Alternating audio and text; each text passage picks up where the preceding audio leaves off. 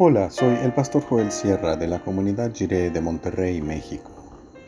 Gracias por escuchar esta breve reflexión devocional que el Señor te bendiga ahora y siempre.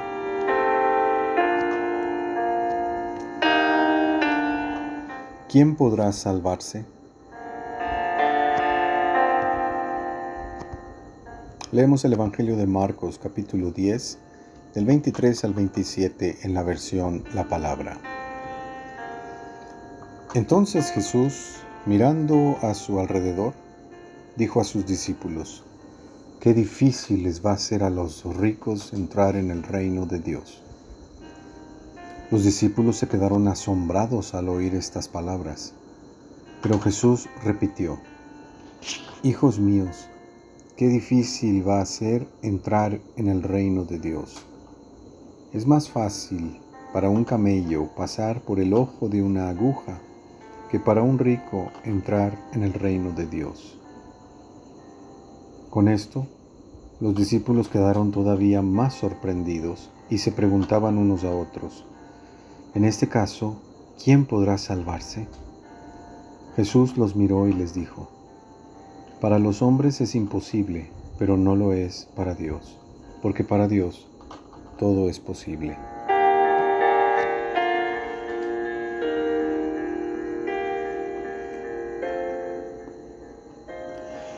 ¿Por qué se quedaron asombrados los discípulos ante la sentencia del Señor? ¿Qué pensaban ellos?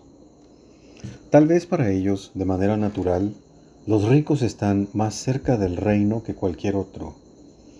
Son quienes conocen mejor la abundancia de la bendición de Dios. Son quienes han probado la rara alegría de vivir aún en medio de este valle de lágrimas. No tienen que preocuparse por el pan cotidiano porque tienen de sobra.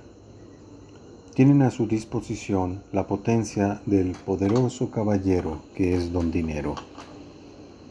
Tal vez por eso los discípulos pensaban que los ricos son quienes conocen más de cerca el reino de Dios, y se preguntaban unos a otros, si los ricos no entran fácilmente al reino, entonces, ¿quién podrá salvarse? La declaración de Jesús es hermosa. Para Dios todo es posible.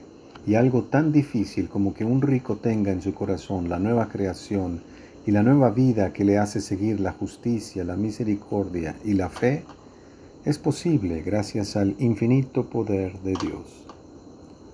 Sin embargo, lo que nos llama poderosamente la atención es la reacción de los discípulos. Aparentemente, justo como nosotros, Aquellos discípulos tenían mucho que aprender de Jesús. No creían que los niños fueran importantes y el Señor les hizo ver que el reino de Dios es de quienes son como ellos. Tenían en alta estima la condición del hombre rico que muestra tener sensibilidad espiritual. Pero el Señor les hizo ver que el reino de Dios se hace inaccesible para quienes ponen su confianza en sus posesiones materiales. El Espíritu Santo es quien realiza la buena obra imposible para nosotros. Solo por su ministerio y por su poder, lo imposible se hace posible. El camello puede pasar por el ojo de una aguja. El rico puede tener humildad y vivir con un estilo de vida modesto y sencillo para glorificar a Dios con sus recursos.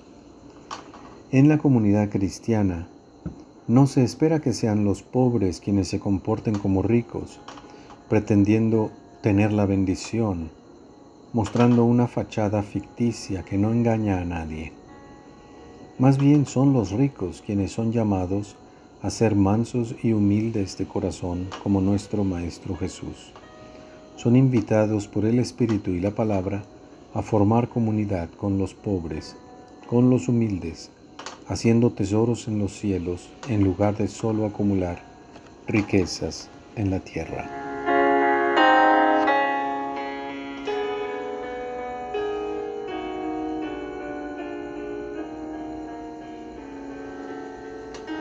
Oremos, Padre nuestro, danos la humildad de Cristo por el poder del Espíritu. Amén.